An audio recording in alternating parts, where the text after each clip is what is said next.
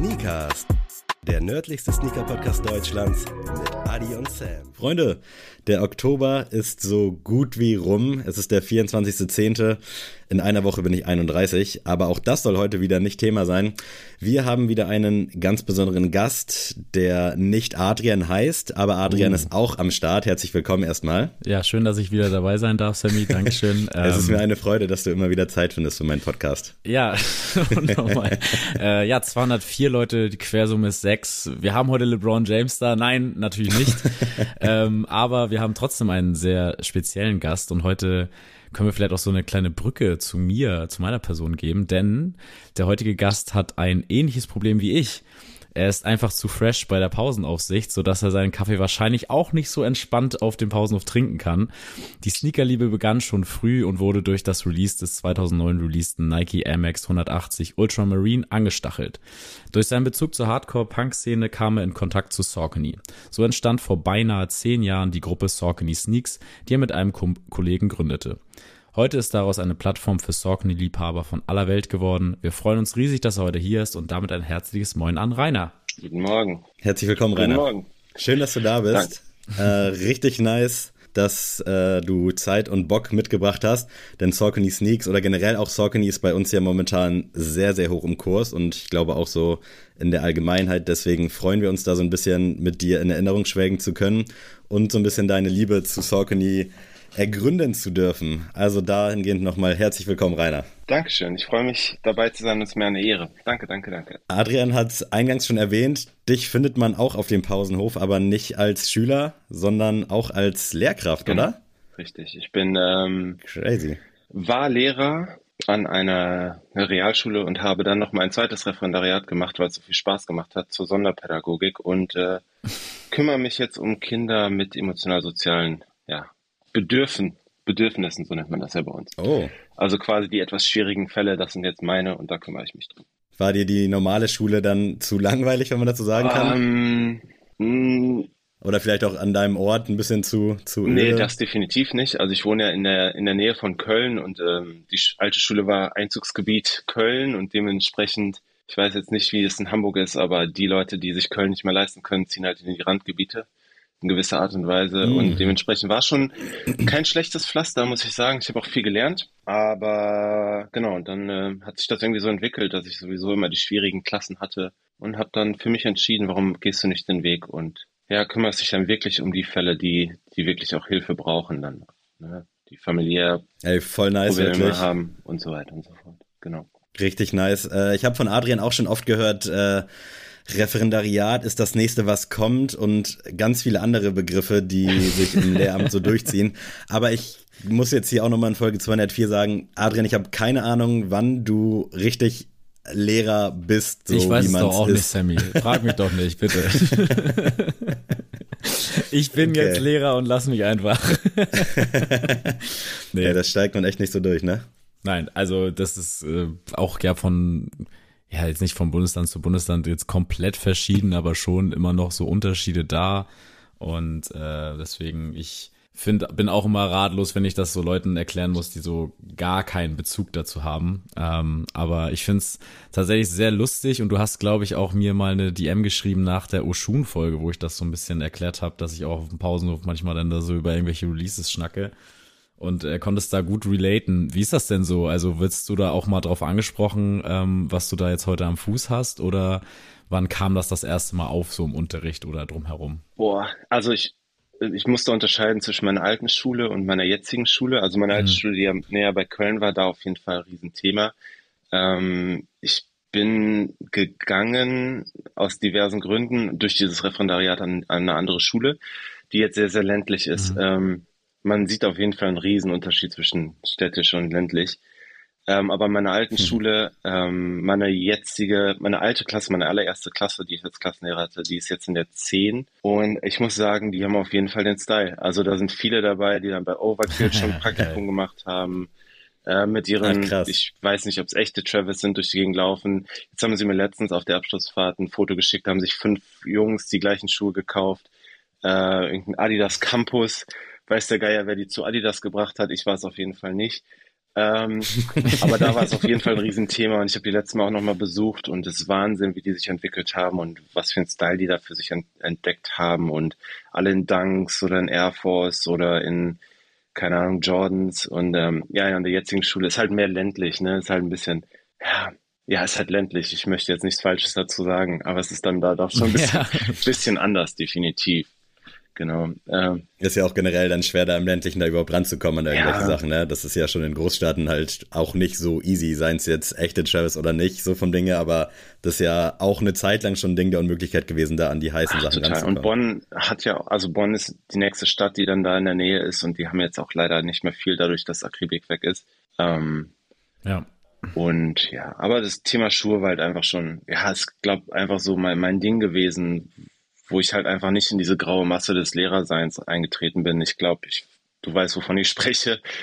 Ähm, mm, ich habe ja, mich da immer so ein bisschen abgehoben und ich habe mir auch immer geschworen, authentisch zu bleiben in irgendeiner Art und Weise. Und äh, sei es jetzt Tätowierung oder Schuhe, das ist halt einfach mein Leben. Und äh, ja, Voll. Schule ist auch ein Ort, wo man prägt, Diversität und so weiter und so fort. Und ja, ich will nicht rumlaufen mit so einem Sakko und keine Ahnung, habe ich keinen Bock drauf. Deswegen. Das ist ein guter Punkt. Ich weiß noch, zu meiner Schulzeit gab es original einen freshen Lehrer, der war auch relativ jung und alle anderen, die neu dazukamen, das ist jetzt natürlich auch schon 10, 15 Jahre her so, aber da war wirklich keiner bei, wo man sich gedacht hat, ey geil, mit dem kann ich mich so ein bisschen identifizieren, weil der halt auch so locker ist, sondern dass man wirklich so gar nicht abwerten gemeint, also diese klassischen Öko-Lehrer-Leute, wisst ihr, wie ich meine? So mit mhm, Sandalen, ja. mit Socken und einfach so gar keinen gar keinen Bezug zu irgendwie Mode. Ist es heutzutage anders und vielleicht auch äh, bei euch beiden im Lehrerzimmer sind da auch mittlerweile frische Leute unterwegs?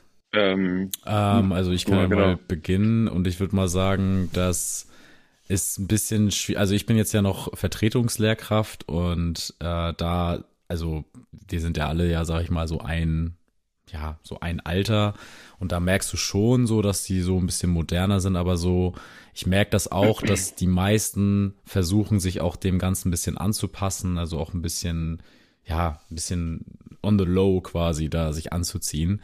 Und ich bin da eigentlich immer gar kein Fan von. Also ich bin da auch immer derjenige, der dann da im Oversized Hoodie steht oder was weiß ich. Oder ich zeige dann ja auch offen meine Tattoos, auch wenn du keine Ahnung, als Sportlehrer dann auch Schwimmunterricht oder so hast, dann lässt sich das ja auch nicht vermeiden.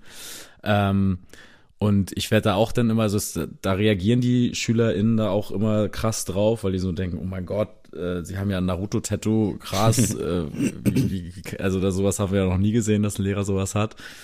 Ähm, aber ich finde, dass echt viele, also spätestens im Referendariat, echt diesen Lehrer-Look quasi fahren und äh, einfach auch um vielleicht auch nicht äh, viel von sich preiszugeben. Also die dann wirklich sagen, okay, mhm. das ist jetzt meine Arbeit, da gehe ich jetzt hin in einem zugeknüpften Hemd und dann, wenn ich ins Auto steige und wieder nach Hause fahre, dann äh, kann ich wieder, weiß ich nicht, wieder meine Beanie den ganzen Tag rocken und irgendwie zeigen, dass ich Tattoos habe. Aber ich muss sagen, dass ich für meinen Teil das noch nicht erlebt habe, dass jetzt die Styles da entspannter sind. Obwohl meine jetzige Schulleiterin tatsächlich auch Piercings trägt zum Beispiel. Also in dem Punkt ist es schon entspannter, dass man auch offen ein Tattoo oder so tragen kann. Das sind meistens, ich sag jetzt mal, so ein klassisches kleines Anker-Tattoo oder was weiß ich, eine mhm. Welle hier in Norddeutschland. Aber jetzt nicht irgendwie so ein kompletter Sleeve von der Mitte Kleine Jugendsünde von der Kieler Woche. Genau, so eher sowas. Aber jetzt bin ich gespannt, Rainer, wie es dann bei euch da im, im Kölner Raum ist. Ähm, also die Realschule vorher war auf jeden Fall entspannter. Die jetzige, das ist eine Gesamtschule mit Perspektive zur Oberstufe dann, also mit Abitur. Ähm, ich muss ehrlich sagen, ich habe klar bei dem Bewerbungsgespräch damals habe ich schon so ein bisschen drauf geachtet und ähm, dass ich da ordentlich gekleidet bin, ich glaube, das, das spricht für sich selbst. Ähm, aber mit dem ersten Tag bin ich da ganz offen mit rumgegangen. Ich weiß, dass da einige Blicke waren, zumal hm. äh, sie sich das nicht so ganz vorstellen konnten, dass ich so aussehe, wie ich aussehe. Also ich habe ja die Arme auch komplett zu mhm. und ähm, plane definitiv auch noch weiteres. Ähm, aber was mhm. den Style angeht, ja, also ja. ich, ich hab, also, das spricht schon für sich. Nein, ich habe ich, ich hab das große Glück, einer meiner Nachbarn, also ist auch ein Kollege, der wohnt die Straße 50 Meter weiter runter, ähm, ist halt auch so ein Sneakerhead. Ähm, mit mm, aber geil. hauptsächlich Adidas. Der sammelt halt diese ganzen ZX-Geschichten also so ein bisschen Oldschool-mäßig. Ähm, der versucht das immer irgendwie beides alles zu verbinden. Das sieht auch immer ganz gut bei dem aus, aber er, er läuft halt auch in Turnschuhen rum und ich glaube, wir zwei tun unser Bestes an der Front, dass wir da mal ein bisschen lockerer geworden sind. Bei uns wurde auch das Jogginghosenverbot aufgehoben. Da habt ihr ja letztes Mal drüber dis diskutiert. Ähm, mhm. Genau aus den Gründen, weil es halt einfach eine selbstbestimmte, ja, es steht im Grundgesetz einfach, dass man sich so, so kleiden möchte, wie man äh, so kleiden will, wie man sich möchte. Nee, gar nicht dass man sich so klein ja. kann. Ich glaube, ihr wisst, was ich meine. Ähm, ja, voll. Und äh, wir tun unser Bestes. Ich bin ja auch Sportlehrer, das heißt, äh, die Turnschuhe, die kann ich immer irgendwie, da kann ich immer argumentieren. Aber ich habe auch schon Sprüche bekommen, warum ich jetzt zur Einschulung nicht im, im, im, im Hemd rumgelaufen bin. Aber das ist die kleine mhm. alte Punker-Attitude jetzt erst recht. Und äh, ah, geil. ich habe mir auch geschworen, dass ich mich da nicht verbiege und einfach so rumlaufe, wie ich Bock drauf habe. Also schon gemäßigt, aber ich habe lass mir da nichts vorschreiben. Es funktioniert ja anscheinend auch im Job, würde ich behaupten. Es macht also, einen ja auch authentisch. Vielleicht. Also es ist, mhm. ja. gibt eine ganz andere Ebene, wenn man auch einfach mal kurz über Schuhe quatscht oder wenn da jemand mal fragt, boah, was sind das für Schuhe? Und klar, also es ist ja, es ist halt eine Wellenlänge und es ist halt Lebenswelt der Schüler genauso oder SchülerInnen genauso wie für mich. Und warum soll ich ja. diese Bühne nicht nutzen oder diese, genau, dieses Medium Schuhe? Auf jeden Fall sehr nice. Also generell auch dann das, was du da machst, äh, feiere ich. Und ich glaube, Adrian, ich spreche da auch für Adrian. Aber jetzt haben wir hm. genug über Boah. Schule gesprochen fürs Erste, würde ich sagen. Sein. Boah, ich hasse es. Man redet nur über Schule. äh, vielleicht äh, haken wir mal da ein, worum es heute auch so ein bisschen gehen soll, nämlich um Thema Schuhe. Und Adrian hat es eingangs schon angesprochen, 2009 released da Air Max 180 Ultramarine war so das erste Ding. Vielleicht willst du dich da nochmal zu äußern, wie das damals so war oder gab es vielleicht schon im Vorfeld was anderes, was dich so ein bisschen gehuckt hat? Wie kam es dazu, zu dem, was du jetzt heute bist, schuhtechnisch? Boah, ich, ich glaube, das war so ein, so ein Ding von mir schon immer. Also ich habe früher sehr, sehr viel Fußball gespielt, da waren die Fußballschuhe immer super, super wichtig. Ähm, David Beckham, ein großes Idol ähm, der dann immer im Predator rumgelaufen ist. Das, und diese Schuhliebe, für, also diese Fußballschuhliebe hat sich dann auch irgendwann über, auf den Alltag übertragen. Ich weiß noch, meine Eltern erzählen das gerne, wir waren in Paris. Äh, da war ich, glaube ich, 13, 14 und alles, was ich wollte, war Schuhe kaufen. Und habe meine Eltern da durch, durch komplett Paris gehetzt, natürlich ohne Plan, ohne Smartphone damals noch. Ähm, und das fanden die, glaube ich, auch nicht so cool. Äh, also es hat sich schon früh entwickelt, aber mit 14, 15 hat man halt die Kohle noch nicht so äh, um sich Schuhe zu kaufen. Dann habe ich äh, lange Zeit in einem, in einem Sportladen auch gearbeitet unter Praktikum, habe dafür dann Geld bekommen, war dann immer, ja, unter der Hand so ein bisschen und konnte mir dann bei Adidas auch immer über Prozente dann Schuhe bestellen. Und da der erste Schuh, den ich dann wirklich, wirklich haben wollte, war dann halt der 180er Ultra Marine. Und äh, ja, dann habe ich den gesucht ohne Ende und gab dann natürlich noch so schöne Plattformen wie Sneaker TV, und Crooked Tongs und äh, bin dann auch glücklicherweise fündig geworden. Aber das war so der Start in, der, in dieses ganze Schuhgeschehen für mich. Genau. Gab es da in deinem Umfeld auch Leute, die da auch so ein bisschen so waren wie du? Ich hatte das damals bei den Fußballschuhen, also ich weiß gar nicht, ob das bei Adrian auch so war, dass dem die Schuhe so wichtig waren beim Fußball. Also für mich war das auf jeden Fall so das Nonplusultra. Und ich hatte für mich auch immer die Theorie, dass die Leute mit den besten Schuhen auch irgendwie die schlechtesten Fußballer sind. Bei mir hat sich's bewahrheitet. Ich weiß nicht, wie es da bei euch ist. Also ähm, aber gab es da auch so links und rechts generell vielleicht auch bei euch so Leute, die euch dann anfangs direkt supportet haben mit dem Shooting, die auch Bock hatten? Also ich muss mal sozusagen zu den Fußballschuhen. Ich habe ja damals von meiner Mutter, als ich gesagt habe, ich will jetzt Fußball spielen, ich habe zu der Zeit schon Klavier gespielt, äh, geschwommen und sonst irgendwas gemacht und äh, sie hat gesagt, ey, das will ich halt sehen, dass du das wirklich ernst meinst, das jetzt auch nochmal nebenbei zu starten. Und deswegen habe ich bei, ich glaube bei Aldi solche Fußballschuhe Ach, bekommen, stimmt, die so im Angebot dafür, ich glaube 6,99 waren und hat sie mir die mitgebracht und hat gesagt, hier, das sind deine Schuhe, zeig mir, dass du es ernst meinst, dass du ein, zwei Monate wirklich zum Training gehst und dann kaufe ich die richtige Schuhe. und äh, ich weiß noch, dass ich wirklich, ich habe mich so geschämt mit diesen Schuhen, weil ich weiß noch ganz genau, das waren komplett schwarze Dinger und dann waren das für die äh, WM 2006 stand dann da 54, 74, oh, 90 geil. und dann 2006 drauf. Und also das war dann, ich weiß nicht, 2004 oder 2005 muss gewesen sein, dass ich diese Schuhe bekommen habe. Und wirklich, ich habe dann echt mit so einem Edding das so weggestrichen, dass der nur noch schwarz war. Also auch so ein bisschen Customizing äh, habe ich schon damals betrieben. Und ich weiß noch, als ich dann so einen Monat war, ich habe direkt zu meinem Vater gesagt, so, ey, bitte, bitte, Mama will mir nichts kaufen, aber du musst, also sie, guck doch mal, damit kann man nicht Fußball spielen. Deswegen, das war mir auf jeden Fall auch immer schon wichtig. Und bei mir war es dann, glaube ich, die Total 90, die dann das erste große Ding waren. Der rot-weiße? Iconic. Ja, oh, safe. sehr gut. Hatte ich auch Ding. damals. Ja, ja. Ähm, super gut. Also ich, ich Gab es damals schon so Leute, die auch schuhtechnisch unterwegs waren in deiner, in deiner Gang? Ähm, ja, ich muss dazu sagen, ich habe relativ hoch früher Fußball gespielt. Ähm, also hast du meine These auch gerade widerlegt. Leute, die ja. viel Wert auf Schuhe legen. Ja, ist am Ende, ist am Ende auch nicht so geworden. Gut. Also von daher. Ähm, also ich habe relativ hoch gespielt damals bei Preußen Münster. Oh, war damals. Stark, in der ersten Mannschaft? Nee, in der ersten Mannschaft nicht. Aber in der Jugend, die komplette Jugend habe ich da durchgespielt. Hm. Ähm, mit Junioren, Bundesliga und so weiter und so fort. Ähm, da war das definitiv ein großes Thema. Äh, Schuhe, es musste natürlich immer zum Trikot passen und dann hatten wir Auswärtsspiele gegen Borussia Dortmund, Schalke 04, Gladbach und dann hast du, oder LR Aalen damals gegen Marco Reus, äh, die natürlich gesehen, die dann immer den neuesten Tretern herumgelaufen sind, gerade die aus Dortmund, die dann von, von Nike immer alles gestellt bekommen haben und wir mit unseren Jakko-Dingern dann rumgelaufen sind. Ähm, von denen wir auch mal Fußballschuhe bekommen haben, oh Gott. Ähm, die waren richtig schrecklich. Ja, aber es war auf jeden Fall schon so ein Ding. Also definitiv. Man hat ja dann nicht nur ein Paar, sondern auch fünf Paar für verschiedene Beläge natürlich.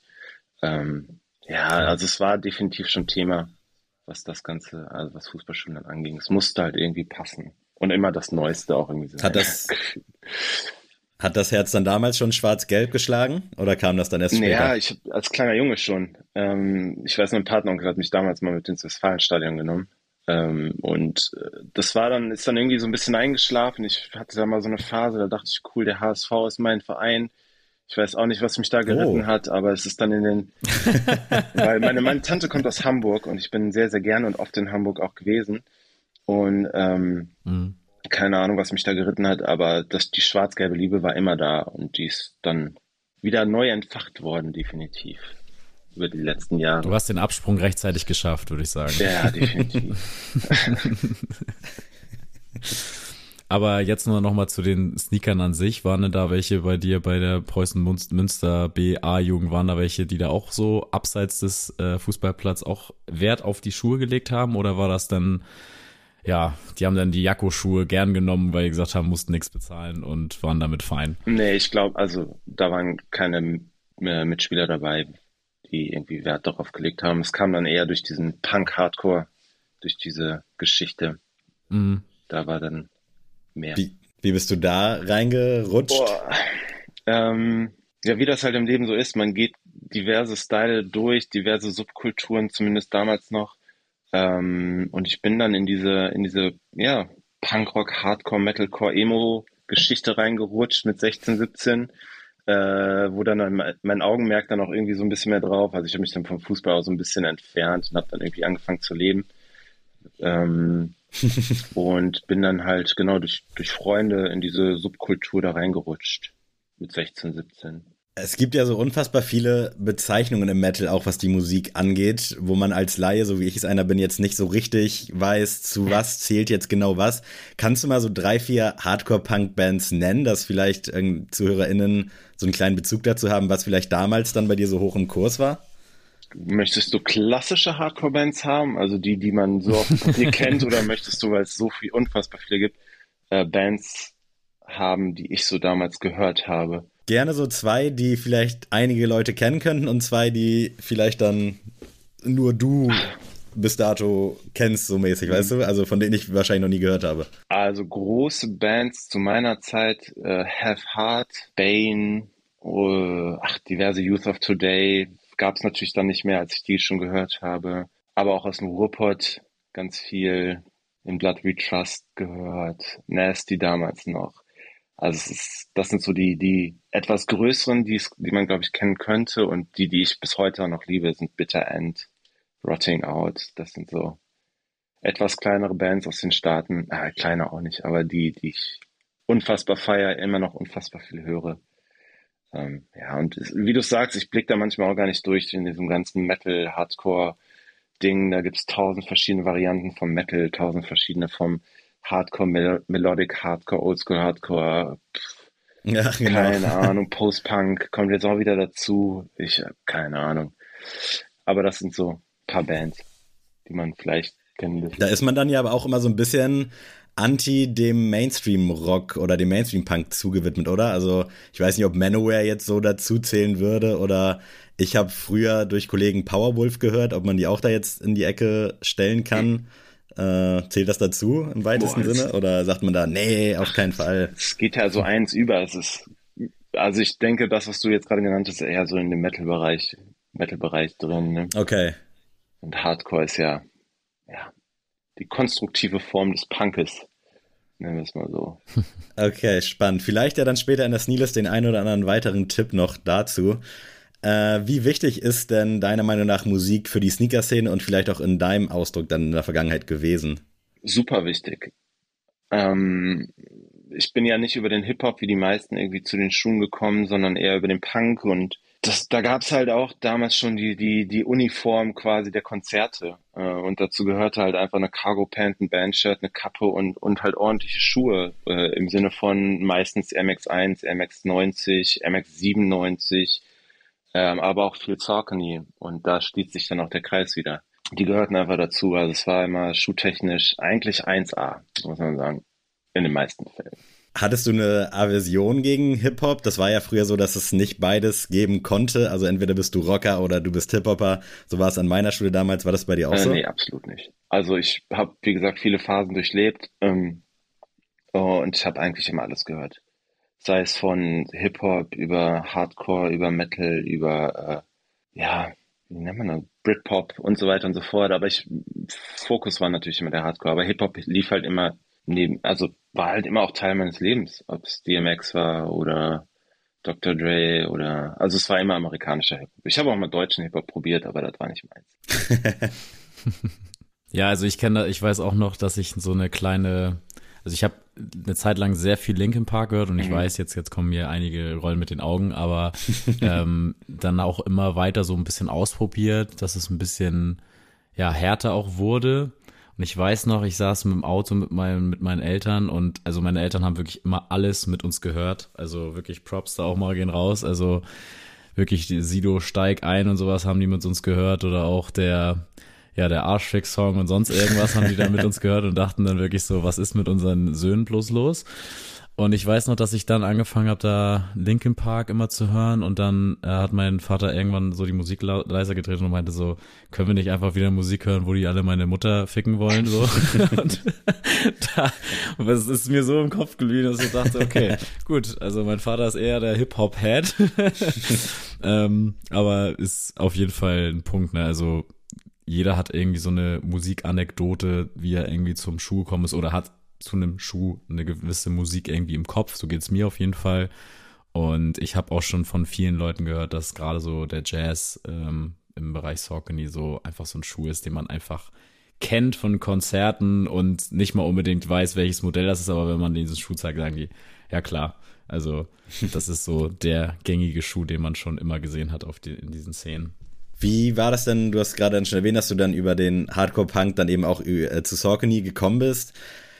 Es ist jetzt kein krasser Bruch zu Nike, finde ich. Äh, und wir hatten es, glaube ich, in der Vergangenheit schon mal gehört, dass äh, irgendwann viele dann zu Kahu und auch zu Saucony geflüchtet sind. War das bei dir auch der Fall, als du dann nicht mehr so Bock auf Nike hattest? Mm, es war zu der Zeit schon schon Bruch zu Nike gefühlt, weil wenn ich mich recht erinnere, also ich, ich musste auch so ein bisschen ausholen. Ich hatte durch diese Kultur und durch die Leute, die man kennengelernt hat, habe ich ja das erste Mal auf Saucony gesehen an einem Fuß von einem Freund damals und ähm, habe es dann auch überall gesucht und es gab halt Saucony in Deutschland gar nicht wirklich richtig. Mhm. Also zumindest bei den Sneaker Stores, die ich kannte. Und meinen ersten Saucony, das war ein Shadow 90 in schwarz, boah, Lime ähm, habe ich mir dann damals bei Asphaltgold gekauft, als sie mal hochgekommen sind. Und es war halt wirklich, wirklich super schwer, überhaupt Saucony zu finden. Also es war schon ein kleiner Bruch zu Nike, definitiv.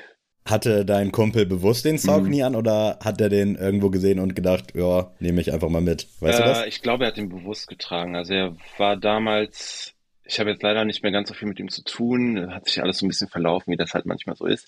Er war damals Autor für Hypes Ähm, war, glaube ich, so eine Internetplattform, ich weiß gar nicht, ob es sie noch gibt.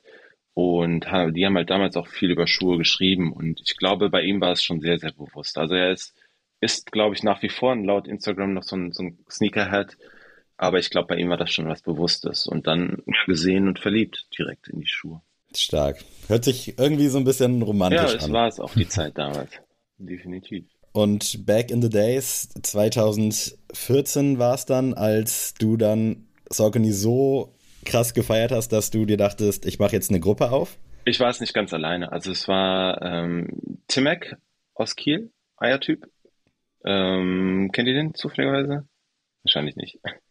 Nee, leider nicht. Sagt mir gerade nichts, aber wir haben uns tatsächlich vor der Aufnahme gefragt, wer der ominöse Freund aus Kiel ist, äh, über den du in deinem Interview äh, gesprochen hast bei sneaker.de. Aber jetzt wissen ja, wir ähm, genau. Wir, wir waren damals Teil dieser veganen Sneaker Connection, ähm, die, ist damals, die wir damals groß, ja, wir nicht, ich war nur Teil davon, aber andere, die die großgezogen haben. Und wir haben diese Liebe halt so ein bisschen geteilt und haben eine Facebook-Gruppe eröffnet, die dann auch eigentlich ganz gut lief. Und genau, und dann nahm das irgendwie so seinen Lauf äh, in den Jahren. Genau, über Facebook dann halt. War das dann Instagram. auch so? Sorry. Ja, alles gut. Ich wollte nur fragen, war das dann auch schon im Vorhinein so ein kleiner Wunsch, irgendwie was zu kreieren, also irgendwie die Liebe ein bisschen auszudrücken zu den Sneakern oder war das einfach so, ach komm, irgendwie habe ich in meinem Umfeld jetzt nicht so die äh, Saucony-Liebhaber und ich möchte darüber sprechen, deswegen gründe ich jetzt die Gruppe. Also welcher welches Motiv war jetzt dahinter zu sagen, okay, ich mache jetzt diese Facebook-Gruppe? Ja, eher letzteres. Also dadurch, dass hm. Saucony dann klar 2014 auch so ein richtiges Hoch hatte mit super vielen guten Kollabos und ähm, wir einfach gesehen haben, da gibt es noch nicht ganz so viel zu, haben wir uns dann entschlossen zu gucken, ja, wo kriegen wir den Austausch, wo kriegen wir die neuesten Neuigkeiten her ähm, und haben dann halt diese Gruppe quasi gemeinsam gegründet. Das war ja damals generell dann so ein Trend durchaus, so die ganzen Facebook-Gruppen. Da gibt es hier einige bis heute glücklicherweise noch. Einige sind auch so ein bisschen komisch abgedriftet, jetzt gar nicht politisch gemeint, aber wo es dann irgendwie um alles geht, aber irgendwie nicht mehr um Schuhe, habe ich das Gefühl. Ähm, dementsprechend war das dann wahrscheinlich auch so, dass das ein guter Austausch untereinander war. Aber wie lief die Gruppe damals an? Also habt ihr da dann irgendwie Werbung für gemacht oder sind die Leute von sich aus drauf zugekommen, weil es dann doch so Leute gibt, die dann einfach mal Saucony in die Gruppensuchfunktion bei Facebook hauen? Wie war das damals? Gute Frage. Oder wart ihr die ersten zwei Jahre nur zu zweit? Nee, nee, das waren schon, war schon mehrere. Also wir, dadurch, dass wir diese vegane Sneaker Connection hatten, die ja relativ groß war zu dem Zeitpunkt, ähm, hatten wir natürlich schon, schon viele, viele Leute um uns herum, die auch Bock hatten auf Saucony, weil Saucony halt super häufig äh, vegane Produkte beziehungsweise vegane Schuhe hatte oder lederfreie, sagen wir es mal so. Ähm, und der Zulauf, also es, wir waren jetzt nicht zwei Jahre alleine da drin. Ähm, das kam, also es ist halt einfach gewachsen über die Jahre. Immer mal mehr, mal weniger. Ähm, die Gruppe ist auch noch immer sehr aktiv. Ich mache da jetzt nicht mehr so viel, weil dieses Medium Facebook für mich halt super uninteressant geworden ist. Mhm. Ähm, ich poste ab und zu noch mal ein bisschen rein, aber ähm, es ist immer noch eine super, super Gruppe und es ist halt irgendwie schon so eine, so eine kleine Community geworden, wo viele Leute aus den Philippinen, aus Russland, aus Holland, aus, aus Amerika super, so, sogar super aktiv noch sind. Äh, ich wundere mich manchmal auch wirklich, was da noch so geschrieben wird und äh, also es ist Wahnsinn, dass diese Gruppe überhaupt noch läuft. Definitiv. Er ist wirklich richtig nice. Hast du da irgendwie auch mal so ein Grey von dir dann bekommen durch Connections nach Russland, Holland, wo auch immer hin? Mhm. Also gab es da so ein paar Cops, die du dadurch machen Definitiv. konntest? Definitiv. Also zum einen natürlich die Käufe und zum anderen natürlich auch gute Verkäufe. Ähm, ja, also es ist, ja, definitiv. Also es, ist, es war, war und ist auch super nützlich, ähm, auch wenn es jetzt noch über Facebook hinausgeht, ich habe ja immer noch super viel Kontakt zu, zu Sergei in Russland, der da so ein bisschen eingeht, weil die Firma halt Russland auch sperrt und nichts nach Russland geht. Mhm. Ähm, und ich ihm immer mal wieder ein paar Schuhe schicke, die mir Sascha dann hier hinschickt, mit der Bitte, die weiterzuleiten, weil er es nicht kann. Ähm, aber so komme ich dann natürlich auch an, an Schuhe, die, die äh, nicht für den europäischen oder ja, amerikanischen Markt in irgendeiner Art und Weise vorgesehen sind. Ich glaube, ihr habt es schon mal gesehen, dass diese ganzen China-Exclusive-Dinger ähm, aufpoppen mhm. manchmal, wo du denkst, boah, was ist das für ein Modell? Wo kommt der her? Mhm. Und ich weiß, dass Sergei mir jetzt einschicken möchte, ähm, auf den ich mich auch sehr, sehr freue. Und ja, so ist, so ist der Kontakt halt immer noch da. Also es ist sehr, sehr freundschaftlich dann halt auch alles geworden in irgendeiner Art. Du hast das gerade schon erwähnt, dass Saucony dann zu dem Zeitraum schon oder zu dem Zeitpunkt ein relativ gutes Hoch mhm. hatte. Dann ist es ja, ich glaube, in der allgemeinen Wahrnehmung so ein bisschen abgeebbt und jetzt ist es ja schon gerade wieder, ich weiß nicht, ob es ein Momentum ist. Ich hoffe, es ist was Nachhaltiges, aber Saucony ist bei uns sehr präsent geworden, auch in den letzten ein, zwei Jahren. Wie siehst du da so die Entwicklung von Saucony? Also es freut dich natürlich, freut sich vielleicht auch nicht, so aus Gatekeeper-Gründen. Erzähl mal gerne ein bisschen was. Also es ist natürlich 2014 war natürlich ein Jahr, da kam jeden Monat ungefähr ein, zwei Kollabos, äh, was glaube ich einfach viel zu viel auch war für den Markt. Ähm, dann ist es in der Tat sehr, sehr abgeflacht. Ähm, mit super vielen tollen Releases, also super vielen schönen Dingern, die rausgekommen sind. Ähm, sei es Race by Wolves, sei es, ich guck mal hier zur Seite, was er, ach, The Good Will Out, ähm, der Keith Grid Web. Also da waren schon große Namen involviert, äh, die einfach viel zu wenig Liebe bekommen haben. A Few mit dem Goethe, mit dem ähm, Einstein, was man ja eigentlich gar nicht da, sagen darf. Ähm, Fresh Racks. Ähm, ist halt alles irgendwie immer so, so ein bisschen, ja, nebenher gelaufen. Und ich glaube jetzt gerade durch, durch schlaue, man muss auch wirklich sagen, durch schlaue Marketing-Entscheidungen, sei es J-Chips, ähm, sei es, ähm, wie heißt der Verrückte von Complex noch? Ich weiß gar nicht. Äh, Trinidad James. Trinidad James, ähm, oder jetzt auch äh, Bimmer, ähm, ist da auf jeden Fall ein Hoch. Äh, also man merkt es auf jeden Fall. Man merkt, also ich merke es bei Instagram, man merkt es ja immer an den Followern und dann in Interaktion so ein, so ein bisschen, auch wenn ich das manchmal gar nicht so verstehe, ähm, dass da auf jeden Fall das Interesse da ist. Also es ist ein sehr, sehr positives Wachstum im Moment und ähm, hart erarbeitet auch, glaube ich. Ähm, aber ich hoffe halt wirklich für die Firma, dass es halt so weitergeht. Dass dieses Momentum vielleicht auch einfach anhält und einfach nicht nur Momentum bleibt, sondern einfach wirklich ein ernstzunehmender, ja, ernstzunehmende, ernstzunehmende Brand auf dem Markt ist.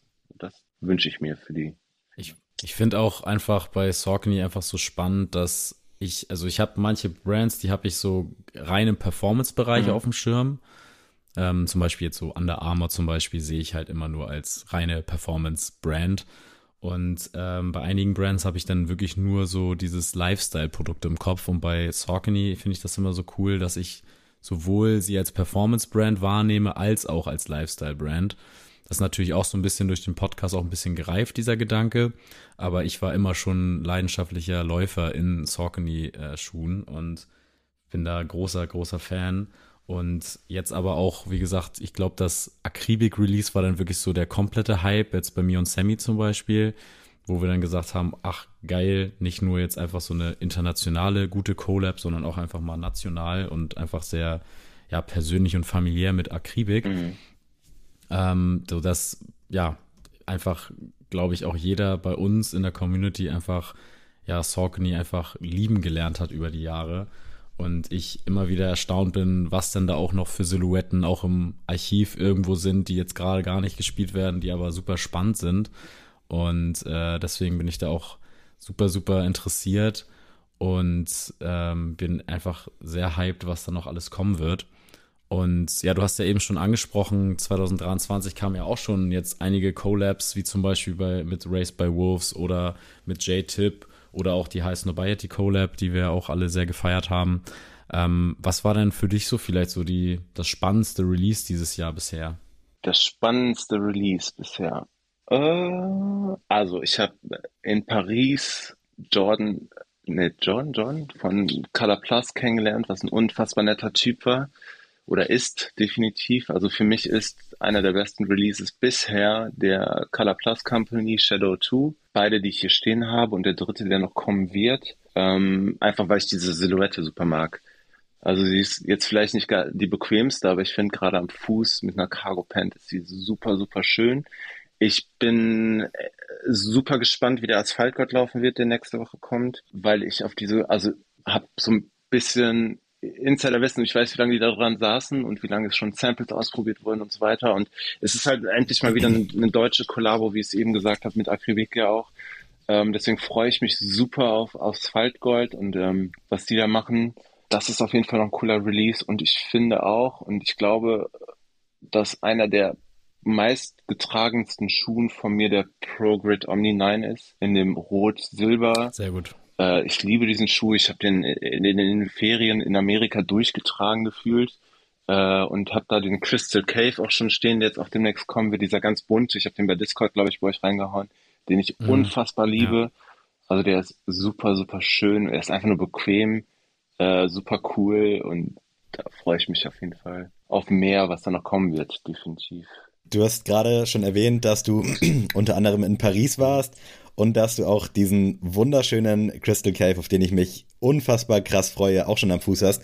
Wie genau ist denn deine Beziehung zu Saucony auf so einer geschäftlichen Ebene vielleicht auch? Also es scheint ja so, dass du ab und zu mal ein paar kriegst mhm. und ich vermute mal, dass du jetzt nicht privat in Paris warst und da durch die keine Ahnung, Fashion-Shows getingelt bist. Wie, wie, kann man sich das vorstellen? Also bist du quasi der das Testimonial so ein bisschen für Saucony geworden über die Jahre? Wenn du darüber sprechen Nein, kannst. Nein, klar darf ich darüber reden. Also ich, ich finde, dass das klar bin ich in irgendeiner Art und Weise ein Dienstleister. Also ich habe mit dieser Instagram-Page habe ich ein Sprachrohr und poste täglich und versuche die Community zu aktivieren und versuche Werbung zu machen, was ähm, für die Firma. Und das mache ich alles und was dir auch unfassbar gut gelingt, muss ich sagen, weil du hast schon den einen oder anderen Schuh für mich so richtig auf die Karte gebracht. Also dafür auch nochmal Props. Ja, also gerade dieser Color Plus Saucony, äh, der erste, der gedroppt ist, fand ich anfangs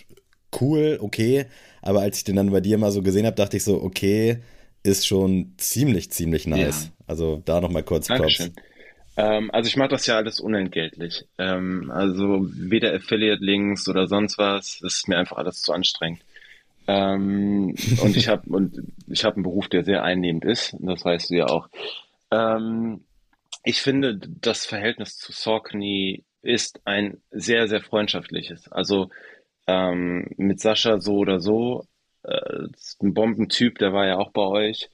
Ähm, mhm. Wir telefonieren ab und zu, wir gehen zusammen zu Borussia, wir treffen uns äh, in zwei Wochen und gehen zusammen auf ein Konzert. Also es ist sehr, sehr freundschaftlich schon geworden. Ähm, ich mag diesen Typen einfach super gerne. Klar, es spielt da auch immer so ein bisschen was Geschäftliches, wenn man das so nennen darf, äh, mit rein. Aber auch zu den Leuten aus Amerika. Wir haben damals auf unseren Flitterwochen waren wir in Boston und haben äh, Jason von Saucony getroffen. Ähm, das fühlte sich nicht geschäftlich an, sondern sehr, sehr freundschaftlich. Und immer Geil. wenn wir uns auch in Paris sehen und ich weiß das und ich bin unfassbar dankbar fürs, äh, dafür, dass wir überhaupt diese Chance oder ich, naja, meine Frau durfte auch mitkommen, ähm, diese Chance hatten, überhaupt nach Paris zu fahren. Und ich nehme, also es ist äh, eine super, super Ehre für mich, ähm, das überhaupt alles mitzunehmen, diese Erfahrung. Und es fühlt sich halt alles cool an. Klar weiß ich auch, äh, wenn Saucony will und äh, diverse Sachen nicht möchte, also es ist immer ein schmaler Grad, dann können die mich abschießen. Ähm, dafür haben die, äh, mhm. das ist ein amerikanisches Unternehmen. Ich glaube, wir brauchen da nicht ins Recht zu gehen. Die haben eine, mit Wolverine eine riesen Anwaltschaft, aber ich glaube, dass, und so kommt es halt rüber, dass sie sehr, sehr, sehr dankbar für die Arbeit sind, die ich mache. Und ähm, das glaube ich auch. Von daher, ja, bin ich sehr froh über diese Entscheidung, diesen Blog irgendwie noch weiterzumachen oder diese Seite. Kannst du dich noch auf dieser Journey daran erinnern, als dann der Kontakt wirklich zu Saucony dann intensiviert wurde? Mhm. Also als die dann vielleicht mal auf dich zugekommen sind oder Sascha ist jetzt ja schon ein bisschen dabei, aber ja auch nicht seit 2014 mhm. bei Saucony.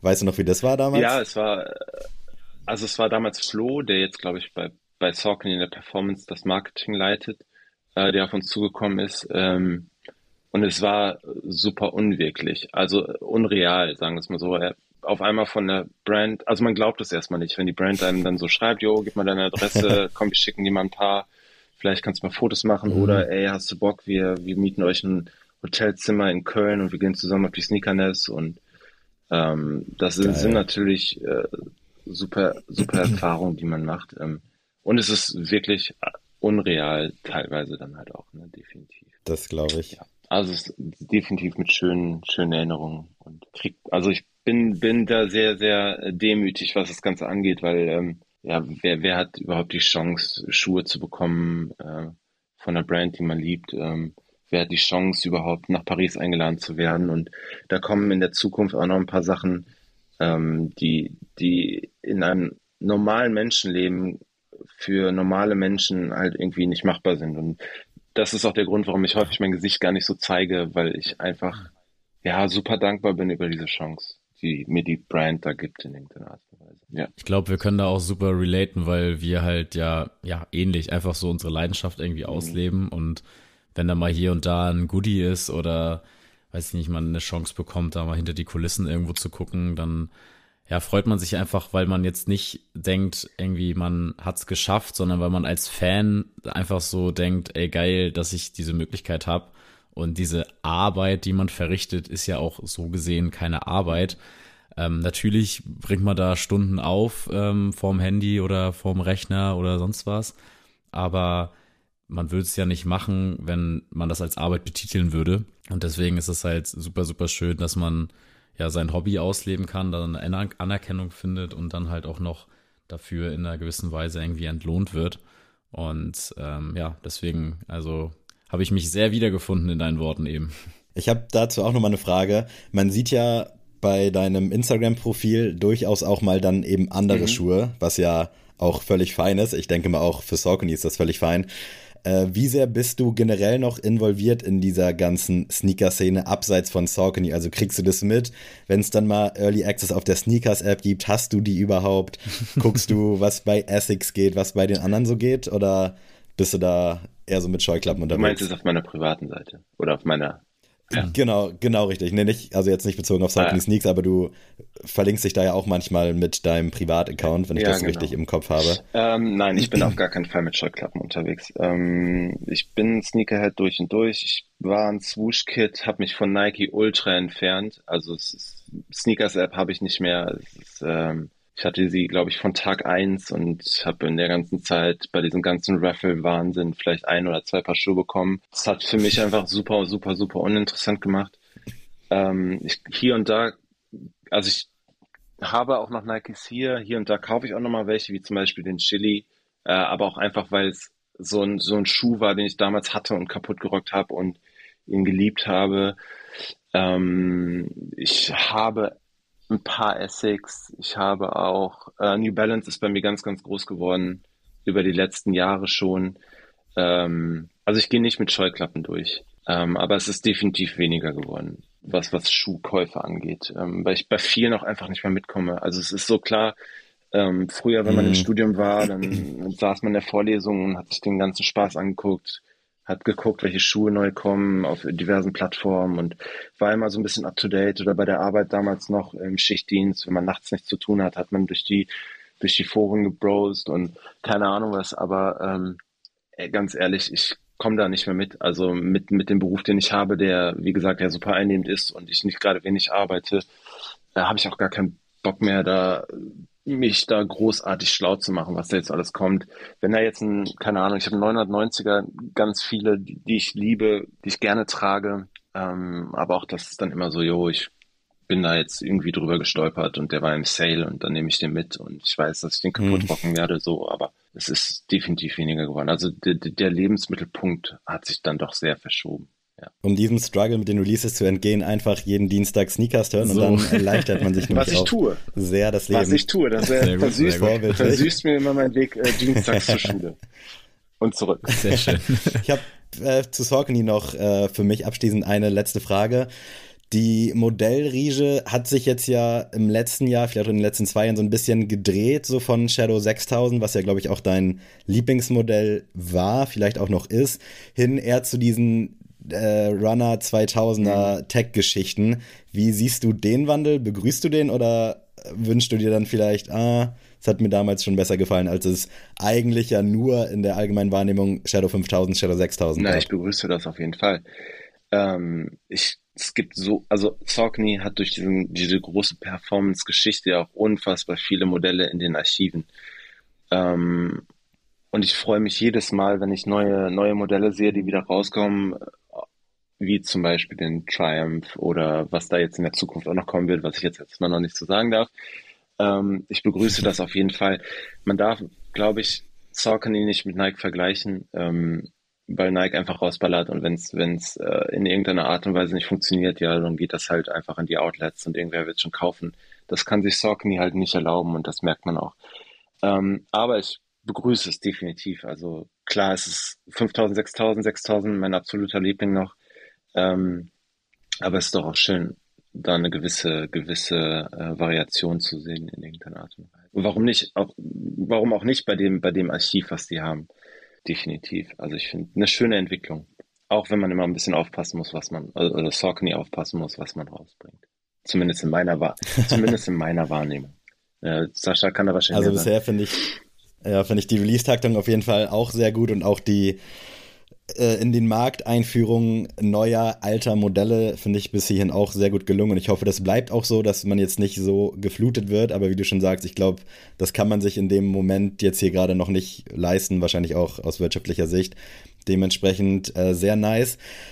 Ich also Adrian hat vielleicht da auch noch eine Frage, aber ich habe jetzt noch eine abschließende Frage für mich. Es gab ja jetzt noch keine Saucony Sneaks X Saucony Kollabo, oder? nee, gab's noch nicht.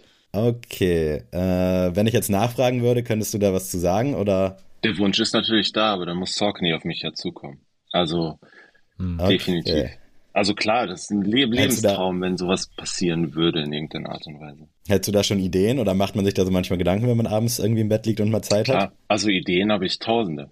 Ich hatte, äh, also ich habe im Ruhrgebiet studiert und dachte mir so, boah, so ein, so ein, so ein äh, keine Ahnung, Shadow 6000 Ruhrpott fände ich schon ultra geil. Oder, keine Ahnung, in Anlehnung an, an die Fußballplätze auf dieser Welt, so ein Shadow 5000 Football Pitch äh, fände ich auch ultra. Also klar, man hat super, super viele Ideen, aber bisher ist da noch nicht ganz so viel passiert. Ja.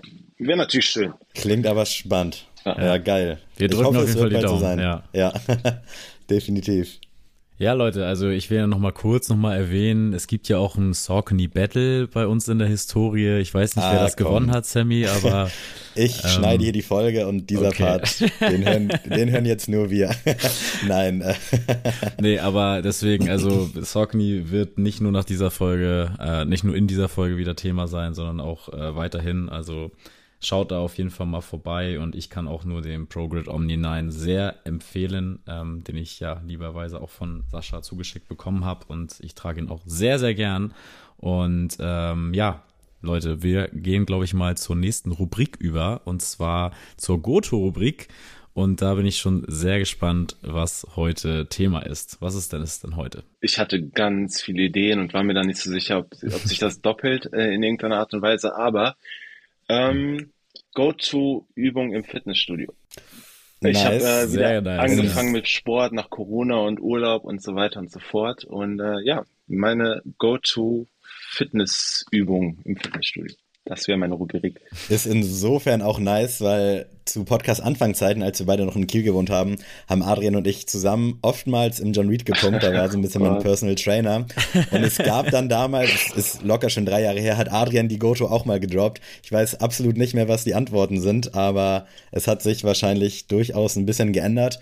Und als ich mit Adrian letztens unterwegs war, wollte ich dich, Adrian, eigentlich auch fragen, ob du aktuell noch Sport machst, weil ich das nicht so mitbekomme. Ähm, nee, momentan habe ich leider eine Pause gesundheitlich machen müssen, weil ich gerade noch Medikamente nehme und deswegen kann ich gerade keinen Sport ah, treiben. Okay. Das ist gerade das Problem. Ähm, also ich bin jetzt nicht jetzt irgendwie, hier muss hier krank im Bett liegen. Ähm, ihr hört das ja, glaube ich, hoffentlich auch, dass ich jetzt nicht so krank wirke.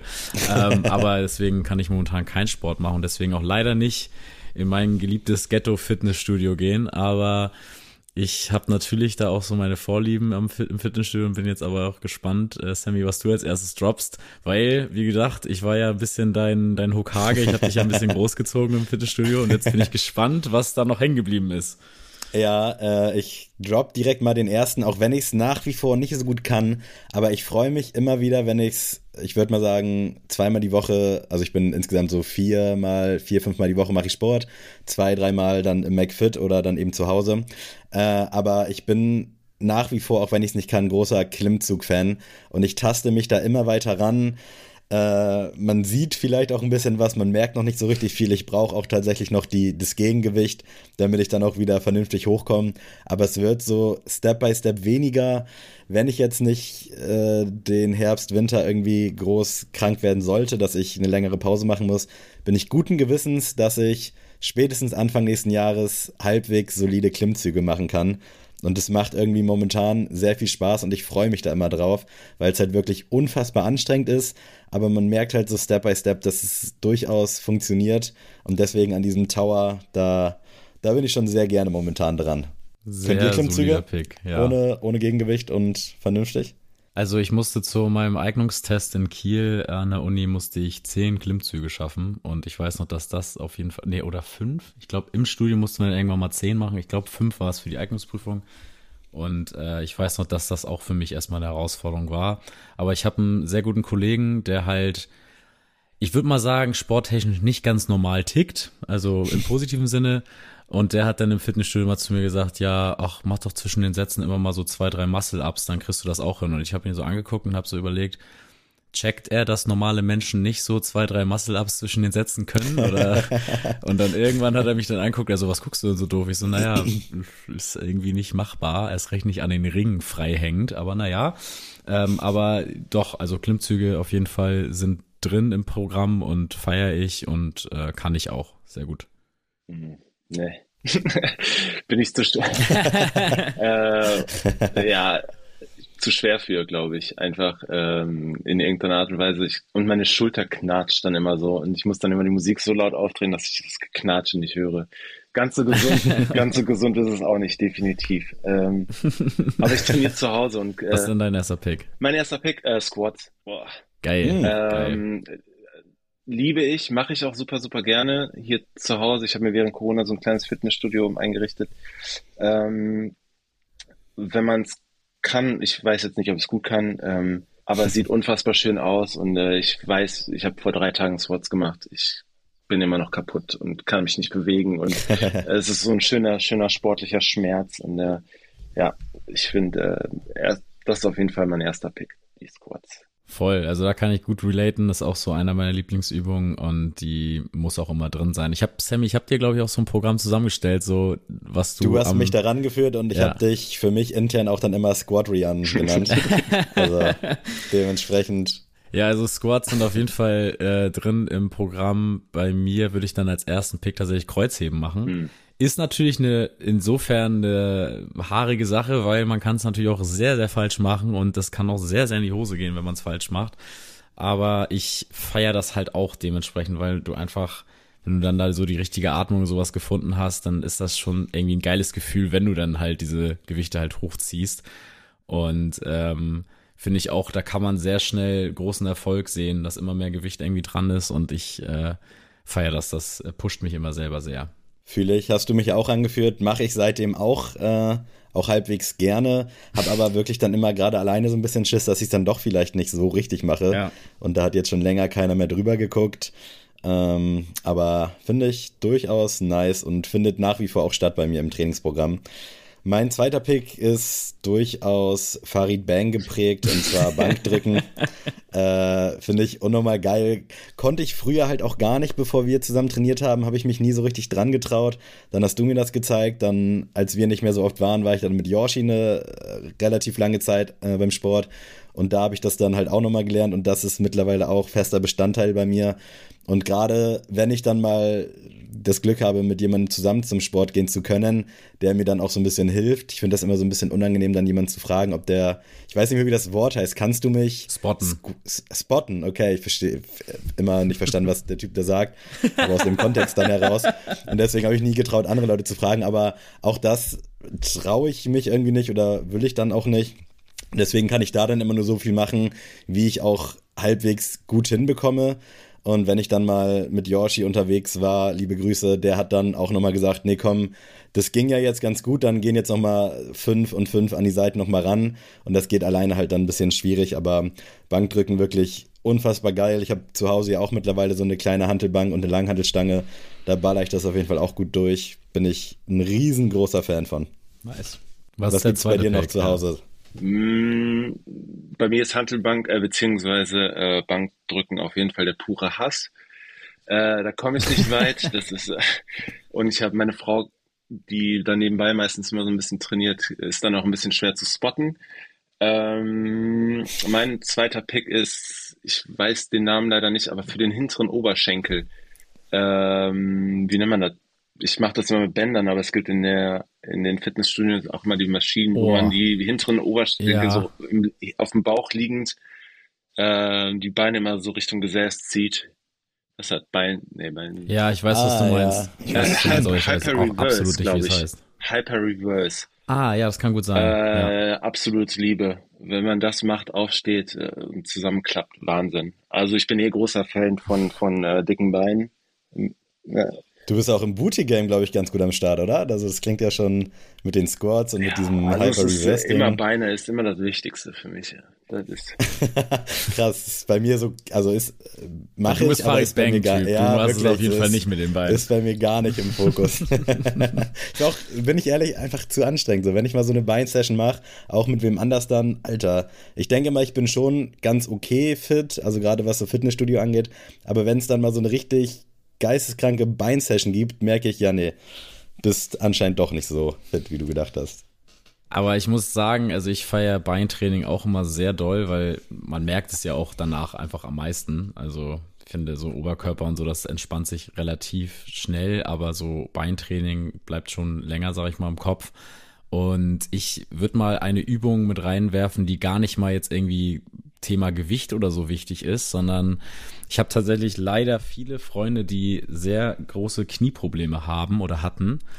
Und äh, ich habe da wirklich so die größten Horror-Stories miterleben müssen und habe deswegen sehr früh von denen quasi gelernt, wie man präventiv so seine Knie, sag ich mal, entlasten kann, auch für den Sport.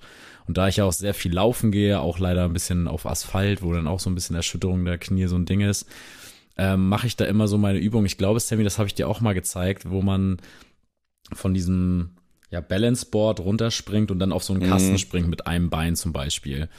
Und das mache ich tatsächlich echt oft, dass ich wirklich mir so 20, 30 Minuten nehme, einfach um so Knieübungen zu machen, um das zu stabilisieren, weil ich echt durch diese ganzen Geschichten so Schiss hab, dass ich irgendwann auch so äh, nicht mehr, weiß ich nicht, meine Lieblingssportarten spielen kann, weil ich ja einfach meine Knie nicht mehr in der Lage sind, mich zu halten. Und deswegen, also alles so im Bereich Knieübung, so im Freihandelbereich, sage ich mal, äh, fühle ich sehr und mache ich sehr gern. Das vermisse ich tatsächlich nicht mit dir, weil das auch wirklich unfassbar anstrengend ist. Und ich bin so ein Typ, ich brauche so dann so das direkte Feedback an den Muskeln und nicht dann so zwei, drei Tage später. Es muss dann so in dem Moment äh, schon ballern und ich muss wissen, okay, wenn heute Abend noch Disco geht, bin ich am Start. äh, das ist jetzt überspitzt gesagt, aber wirklich diese, diese Sachen, die ich da mit dir auch immer gemacht habe oder machen durfte, die waren wirklich musste. so unfassbar anstrengend und alleine, ja, bin ich da irgendwie nicht so der Typ für, da bin ich dann doch eher der, der Disco-Pumper, aber ich, ich, ich vermisse es doch auch irgendwie ein bisschen tatsächlich. äh, aber sehr nice auf jeden Fall. Mein letzter Pick ist irgendwie ein bisschen schwierig, aber ich würde behaupten, dadurch, dass ich in letzter Zeit sehr stolz auf meine Schultern bin, ist es die Schulterpresse äh, oder generell halt so Schulterübungen, äh, entweder an der Maschine halt diese Presse oder auch einfach Langhandelstange so nach oben drücken, finde ich auch ziemlich nice. Äh, ich hatte auch oft und lange Probleme mit meiner Schulter. Ich merke das zwischenzeitlich auch immer mal wieder. Ich weiß nicht, was ich da habe, aber dann mache ich natürlich ein bisschen ruhiger. Aber gerade an so Tagen, wo dann nichts ist, wo sich alles gut anfühlt, da finde ich das unfassbar nice, wenn man dann da mal so richtig Power machen kann und ich krieg auch gerade übel Bock, äh, rüber ins McFit zu, McFit zu laufen. Ich hatte das letztens so, ich weiß nicht, äh, bei Rainer ist es wahrscheinlich dann nicht so präsent, aber äh, wenn das Fitnessstudio halbwegs leer ist, ich stehe an diesem Tower und mache meine Klimmzüge, dann kommt da so ein Dude, fragt, yo, wie viele Sätze noch? Ich sag, ja, zwei, also gerade angefangen. Dann sagt er so, okay, alles cool, können wir uns abwechseln. Und ich gucke so ins Fitnessstudio und denke so, Digga, der ganze Laden ist leer.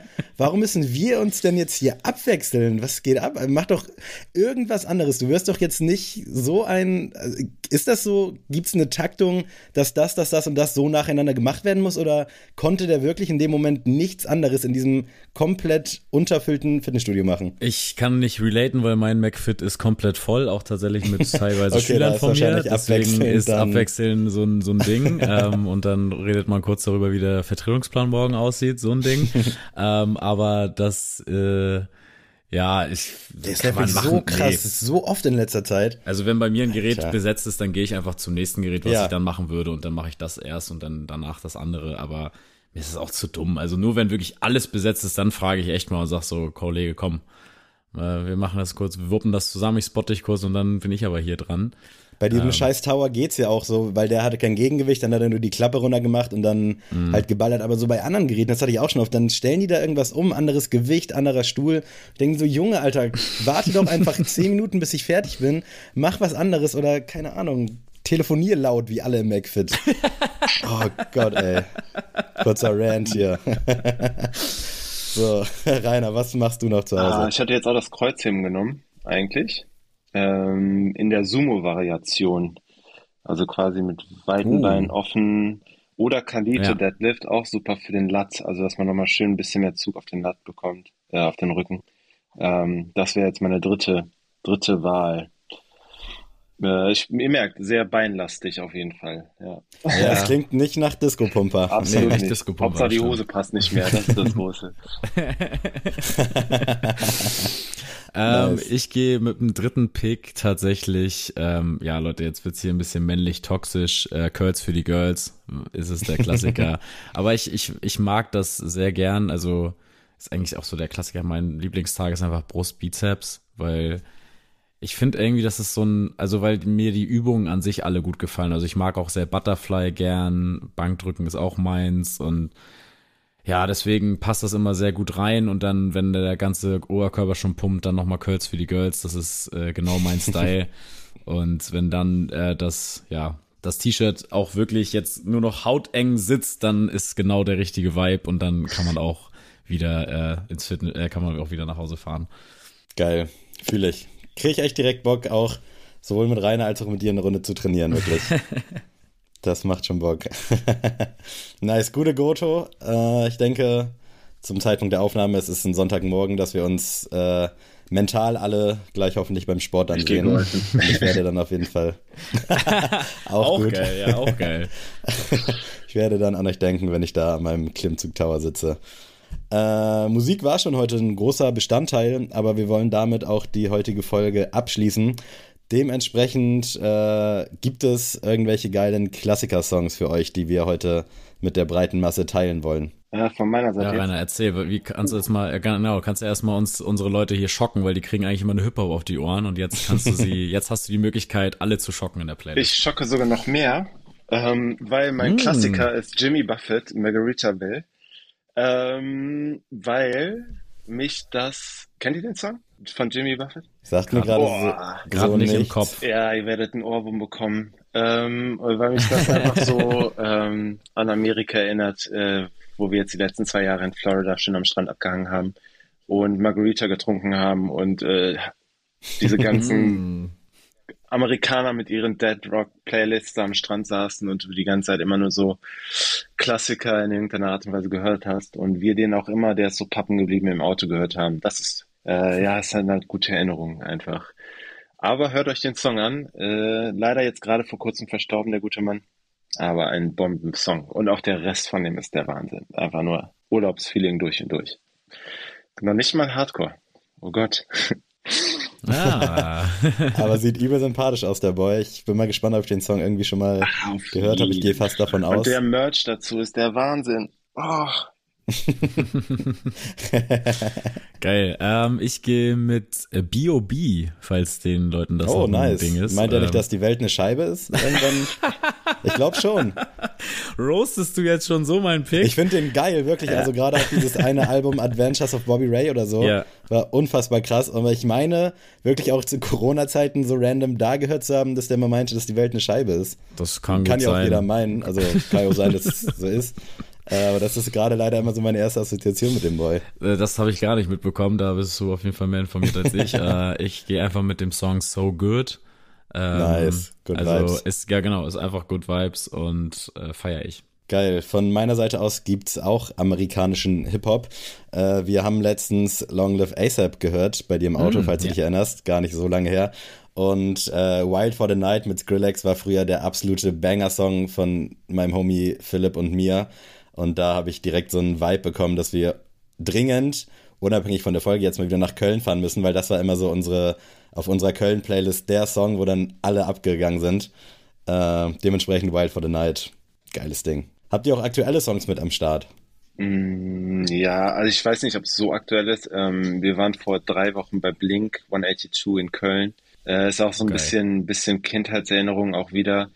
Ähm, jetzt natürlich kein aktueller Song, auch wenn die jetzt gerade, glaube ich, äh, gesagt haben, dass sie eine neue LP wieder aufnehmen. Äh, aber von, von Blink 182 Always äh, ist irgendwie der Song, der in letzter Zeit äh, durch Spotify bei mir gelaufen ist. Wenn es nicht euer Podcast war, dann war es die Musik nach Hause. so, das Geil. hören wir doch gern. Äh, ich gehe mit einem neuen Song und zwar äh, mit K-Pop, Leute. Also jetzt mal schock ich euch vielleicht mal ein bisschen. Heute ist alles dabei. Denn ähm, ja, ich gehe mit dem Song von Jimin Set Me Free Part 2. Wer BTS kennt oder schon mal von gehört hat, also ich glaube, Rainer hat auch durch äh, den Kontakt zu Jugendlichen auf jeden Fall auch schon mal von BTS irgendwo mal bestimmt gehört.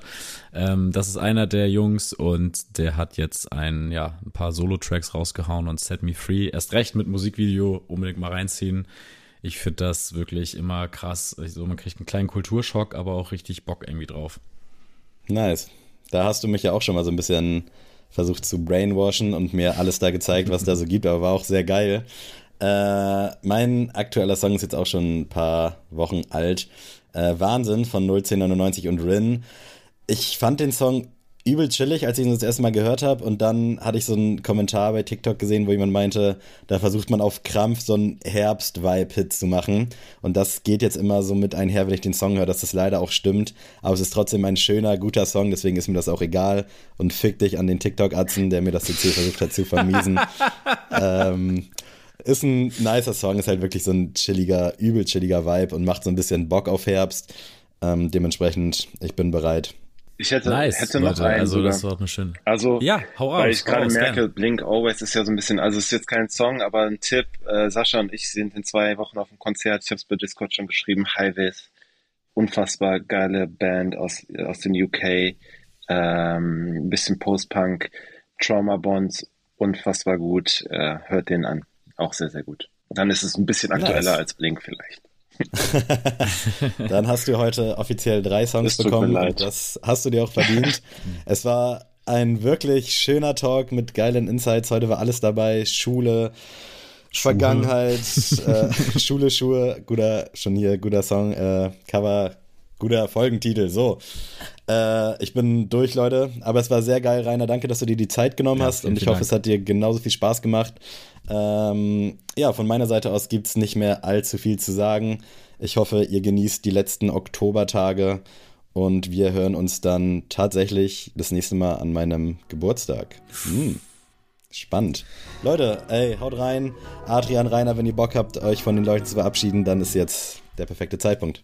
Tschüss. Dankeschön, es ist mir eine Ehre gewesen, dabei gewesen zu sein. Danke, danke, danke. Und einen schönen Sonntag allen. Uns auch. Ciao. Tschüss. Ciao.